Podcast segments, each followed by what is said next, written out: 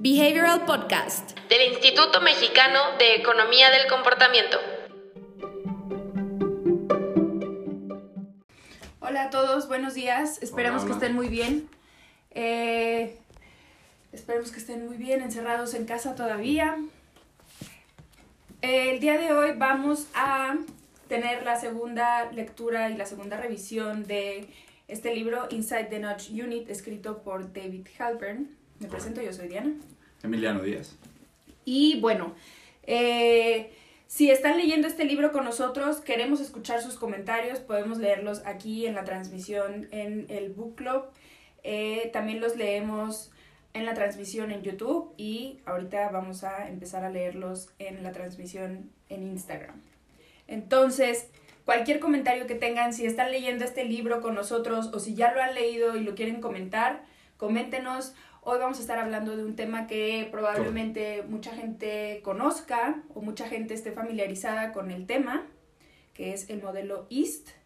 Y pues bueno, les digo, los, todos los espacios están abiertos para que nos hagan llegar sus comentarios. Y si siguen la lectura también con nosotros, recuerden que tenemos el bookmark disponible para que terminen el libro en un mes. Eh, de acuerdo al bookmark, deberíamos estar leyendo en promedio unas 13 páginas al día y hoy deberíamos estar llegando a la página 125. Correcto. Y bueno, ¿qué, está, qué hemos revisado hasta ahora?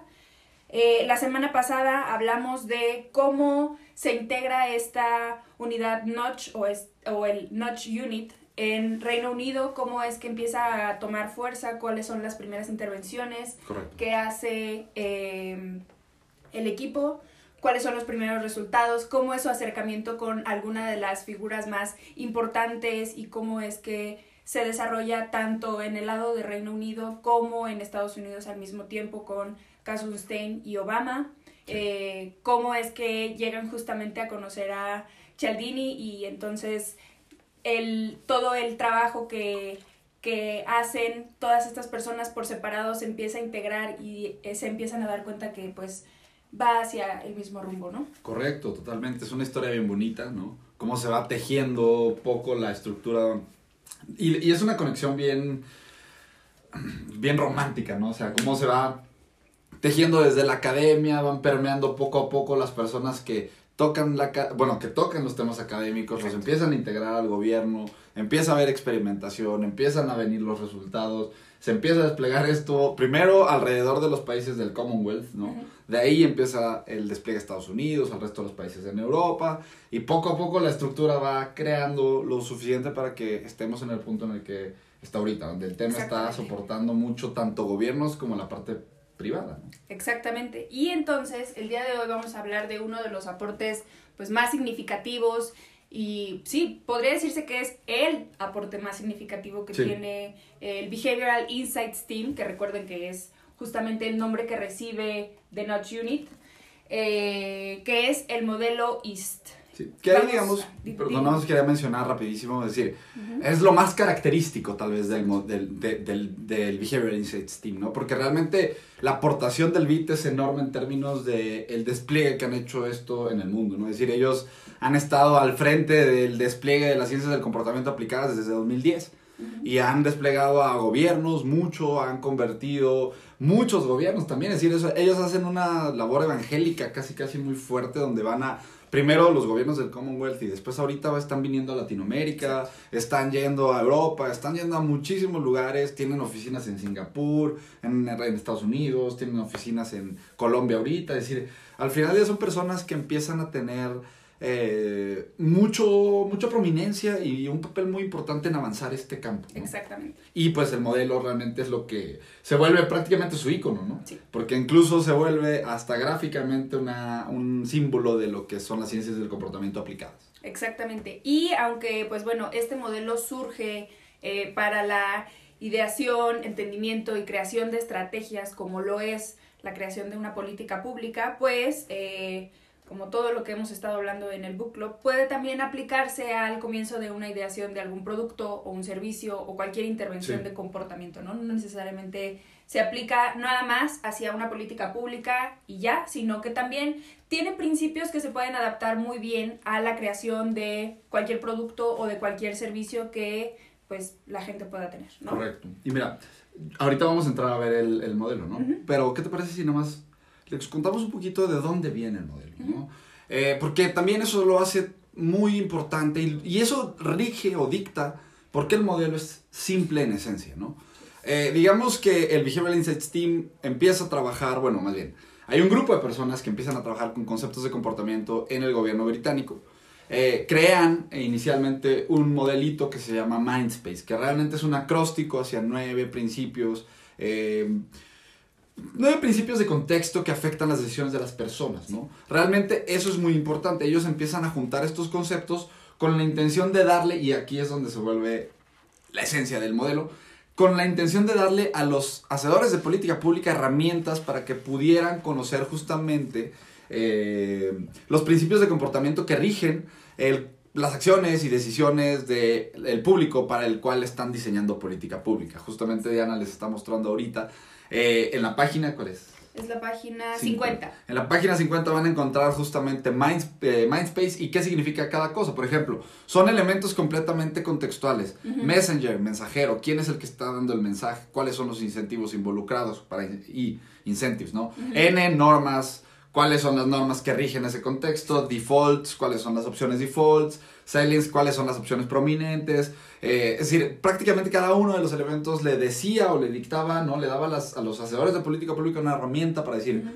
las personas a las que lo estoy diseñando se rigen bajo estos Exacto. principios, ¿no? Ahora, Bit se da cuenta que hacer que una persona que no tiene familiaridad con las ciencias del comportamiento aprenda a usar nueve conceptos Exacto. es inherentemente complejo. ¿no? Exacto. Lo bonito de EAST es que es una bonita introducción hacia cómo puedes empezar a crear cosas con un marco o con algo que te vaya permitiendo irte guiando para crear cualquier, les digo, cualquier producto, cualquier servicio o estar optimizando cualquier proceso de un checkout o lo que sea, ¿no? Totalmente. De hecho, prácticamente el bit se fue al laboratorio, ¿no? Uh -huh. eh, sintetizó y pues condensó eh, Mindspace para poder llegar a los cuatro principios que rigen Exacto. De hecho, esa simplificación busca todavía ser más prominente y más fácil de diseminar el conocimiento. Es decir, esta reducción de trabajar con un con modelo complejo y grande a un modelo simple y sencillo, ¿no? Es con la intención de diseminar el conocimiento dentro de la estructura de gobierno de Reino Unido. Es decir, el BIT, la verdad es que tiene un plan y tiene un... o ha hecho acciones muy, muy buenas para avanzar el campo en términos de acceso, ¿no? Es decir, Democratizar todo el, el conocimiento correcto. y el acceso y la posibilidad de trabajar con un modelo. ¿No? Realmente, y decir, al final, digamos, ellos han tenido que ir sacando patches, ¿no? Es decir, han tenido que ir complementando eh, elementos de IST para que trabajen con un, ya no solamente conceptualmente, sino con un marco de, de pasos, ¿no? Es decir, van, van, se vayan fortaleciendo los modelos, ¿no? Y muchas veces las intervenciones que lleva a cabo el BIT no están directamente hechas al pie de la letra con IST, ¿no? Es decir, IST al final del día da alineamientos para que tus procesos de ideación, diagnóstico, diseño de comportamiento estén pues otra vez regidos bajo ciertas reglas, ¿no? Exacto. Pero pues esas reglas abordan y, y, esa es la crítica que se le hace a, a, a, IST, ¿no? Es decir, hay críticas hacia el modelo también que es que en ocasiones pues tiene, digamos, eh, conceptos que no están, digamos, eh, considerando todos los elementos de comportamiento, básicamente. De hecho, ya, o sea, si nos metemos eso sería muy complejo. Los invitamos más bien al webinar que tenemos el próximo viernes, donde vamos a hablar del modelo IST y lo vamos a comparar con otros dos modelos, ¿no? Para no seguirme por ese campo, ¿no? Pero, como les digo, es un buen comienzo, es también algo muy importante. Yo mientras leía el libro, o sea, de primer acercamiento te parece que es algo muy superficial hasta dónde llega y hasta sí. dónde se queda, pero cuando te das cuenta de qué conceptos eh, abarcan cada uno de estos principios, porque IST también es un modelo que tiene su nombre por un eh, acróstico. Sí.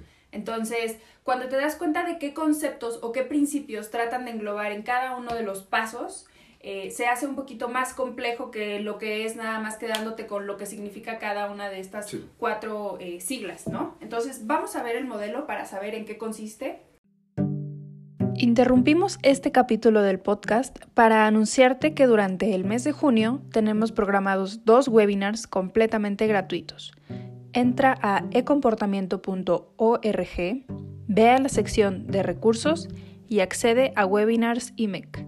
Ahí encontrarás el calendario y los formularios de registro. Esperamos que puedas acompañarnos. Ahora sí, volvemos al capítulo. Entonces, para esto vamos a ocupar nuestro pizarrón que ya teníamos en el olvido. Y pues bueno, vamos a hablar sobre el primer paso. Como pueden ver, eh, aquí ya está traducido en español, pero EAST es la eh, o sea, significa easy.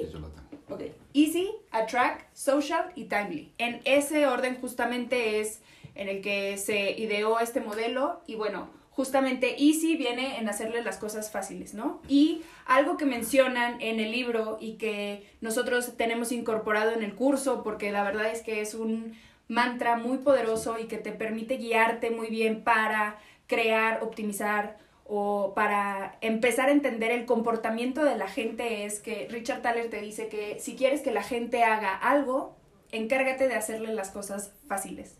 La gente no va a accionar algo, y lo hemos hablado muchas veces en el book club, no va a hacer las cosas nada más por el hecho de que las necesite tiene que encontrarse con algo que le permita también interactuar de manera fácil, de manera automática, de manera intuitiva, como lo hemos leído con eh, las lecturas que hemos tenido de Donald Norman, por ejemplo, para que las personas puedan llegar al cambio de comportamiento que necesitamos. Si las personas no llegan a encontrarse con algo fácil, ahí es el primer, eh, como que, el primer tope que le ponemos a la persona para que frene ese comportamiento y no lo haga porque o se le hace difícil o no tiene las instrucciones que necesita para poder accionar el cambio. De hecho, por eso prácticamente esto está en un color distinto, Es decir, si van a ver eh, los elementos, pues mucho atractivo tiene que ver con pues incentivos, ¿no? Social tiene que ver con otros elementos, fácil tiene que ver completamente con pasos, ¿no? Y es el, el que resalta de estos tres, ¿no? Exacto. Entonces, justamente en Fácil viene, por ejemplo, los conceptos que les decía que también se engloban aquí, eh, son los defaults, son los programas de enrolamiento automático que como también hemos revisado y si conocen de eh, las intervenciones, algunas de las intervenciones más famosas de cambio de comportamiento, pues vienen justamente de o enrolar a la gente automáticamente a un programa de ahorro y entonces la gente por ese, ese mismo esa misma decisión de de verdad quiero salirme de algo que sé que es bueno para mí, lo va a detener de hacerlo y justamente a la larga le va a tener consecuencias buenas a la persona, ¿no? Algo que veíamos en el webinar de ayer es que nos preguntaban qué tanto se podrían ocupar estas herramientas para mal. Y sí se pueden ocupar para mal, pero lo importante es siempre considerar que cuando nosotros tratamos de manipular la decisión de la gente o incidir en la decisión que quiere tomar las personas, tarde o temprano se van a dar cuenta y va a surgir un rechazo hacia nosotros, hacia la marca, hacia cualquier producto que tengamos, entonces eso lo va a, frenar, ¿no? El segundo principio es attract. Entonces, atrae la atención a través de prominencia, que también es algo de lo que hemos hablado muchas veces, eh, de personalización, y hay que dirigir la atención de los usuarios hacia donde queremos que la acción se lleve a cabo. No es lo mismo y tal vez ya ustedes hayan visto que eh, se puede lograr prominencia resaltando colores, entonces no va a ser lo mismo para una persona encontrarse con un formulario que tiene que llenar y que es, digamos, parejo en los colores que usa, a si se encuentra con un formulario que le resalta qué es lo que tiene que llenar, dónde tiene que poner más atención, dónde tiene que decidir para que la persona pueda encontrarse con algo mucho más familiar o mucho más, aunque sea bonito, es eh, un punto muy importante para que las personas puedan decidir al final por el producto o por la app que tenemos o por cualquier servicio que les estemos ofreciendo, ¿no? Eh, social o eh, social justamente es que el comportamiento del que la, el comportamiento de la gente que nos rodea hemos sabido y hemos aprendido y hemos leído mucho que justamente al final influye en el nuestro. Recordemos justamente que en la lectura de Alchemy Rory Sutherland menciona que debes popularizar un comportamiento, ponerle un nombre y ahí ya creaste una norma para algún comportamiento que quieras que la gente lleve a cabo, ¿no? Entonces, justamente dentro de, esta, de este aspecto social tenemos principios que vienen siendo la prueba social, la influencia, los eh, compromisos, eh, que también hemos, nos hemos dado cuenta que cuando la gente accede a algo por eh, adelantado, es mucho más difícil que al final cancele algún compromiso que haya hecho o al final trate de tomar una acción contraria a lo que ya se comprometió a hacer, ¿no? Entonces aquí justamente podemos utilizar eh, distintivos como los bestsellers, como los productos más populares, para tratar de orientar a la gente en qué es lo que le podría convenir más o qué es lo que se puede adaptar más a sus necesidades, ¿no? Y por último, en tiempo, porque el momento en el que el usuario se encuentra con nuestro anuncio o nuestro producto es muy importante, ¿no? Hablamos de los patrones de consumo en este, en este capítulo y de cómo es que nuestros consumos van alimentando una base de datos que le permite sugerirnos eh, productos que podemos ir comprando y cómo eso es tan importante, ¿no? Es tan importante estar en el momento indicado de la acción o la compra de las personas, tanto como no estar del todo, ¿no? Correcto, correcto.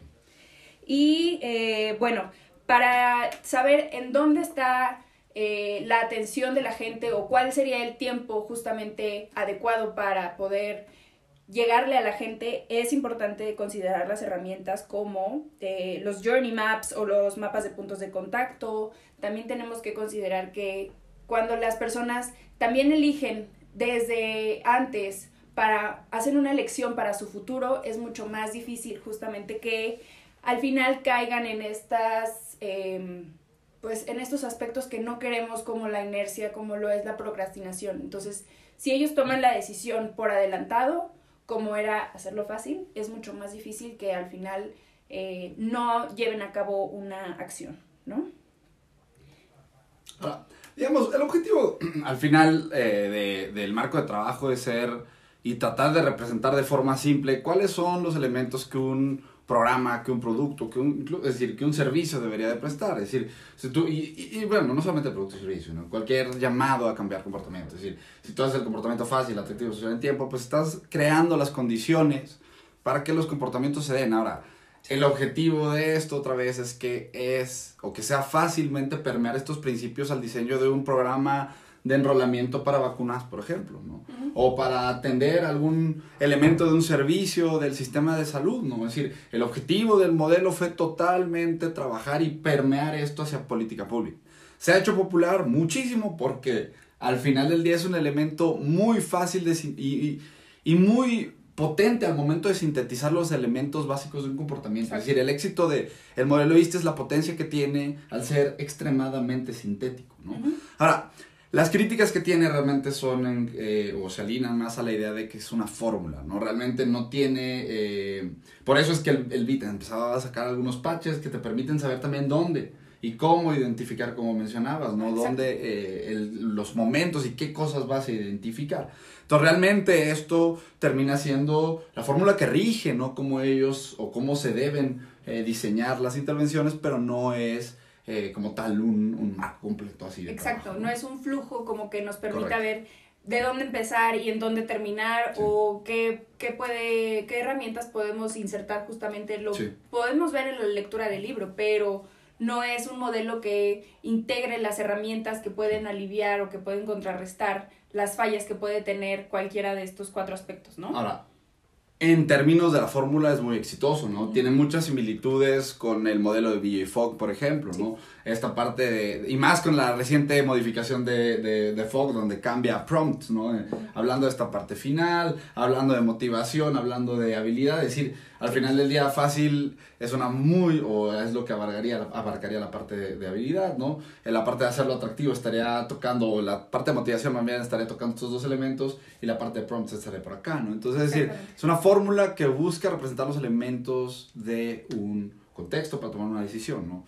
Eh, en este sentido, pues, Fox tiene una fórmula similar a esta, ¿no? Eh, la crítica que se le hace a East realmente es, es, es pues es que a veces su misma facilidad y su misma simplicidad puede ser eh, vaga, ¿no? Pero les digo, si les interesa esto, entren a buscar más, más eh, a fondo, van a encontrar que hay conexiones del modelo con el que lo van a poder hacer sumamente rico, ¿no?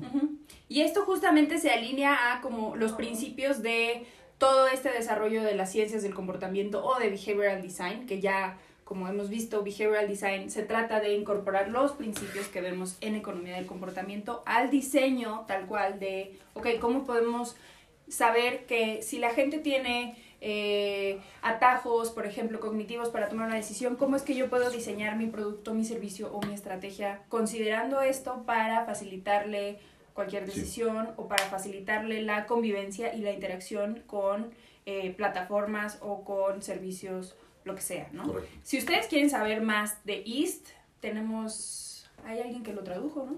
Está, eh, pueden entrar al sitio, hay una traducción. Eh, la verdad es que el, el, manual inicialmente fue hecho en inglés.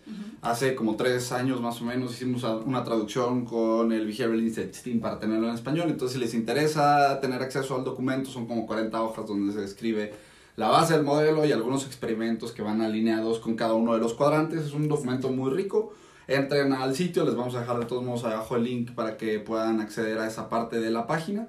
Eh, está en la, en la sección de publicaciones, ahí pueden descargar el manual completamente gratis. Eh, y también, si les interesa, digamos, eh, les digo, ahondar más, busquen. Realmente el modelo IS no se trata solamente de estos cuatro elementos, es el cómo conectas esto con el marco de trabajo que te va a permitir ahora sí trabajar alrededor de un problema. Es un buen comienzo justamente como para empezar a pulir lo, lo que tengas, cualquier servicio, cualquier estrategia que hemos hablado, pero ya después vamos a ver cómo es que de haber terminado con estos cuatro aspectos principales, puedes empezar entonces a estructurar por eh, no tanto resultados, sino los comportamientos que llevan eh, a ese resultado o a ese al resultado que sea, aunque sea un comportamiento favorable o que no es favorable, ¿no? Justamente. Y bueno, ahorita que estábamos hablando de hacer las cosas fáciles, les queríamos recordar que en este momento se está llevando a cabo el Notch Talk 2020, que por toda esta situación del mundo eh, se hizo eh, global, entonces lo están transmitiendo por YouTube o también por LinkedIn.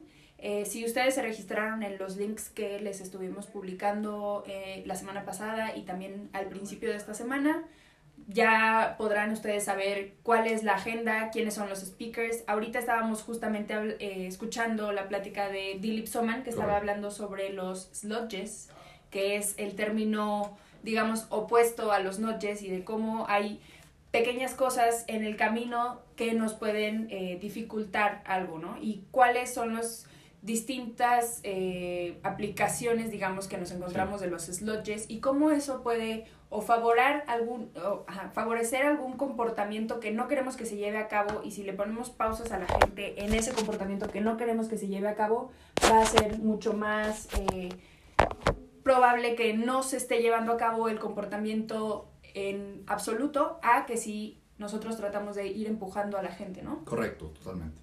Y pues bueno, comparte el podcast con alguien que necesite saber de este modelo, que quiera atraer a sus clientes, que tenga que empezar a estructurarlo como un comportamiento, digamos, socialmente aceptado, como que sea fácil, que sea atractivo, que sea también en tiempo, que aprenda la importancia de estructurar sus señales y cualquier eh, servicio que tenga en tiempo.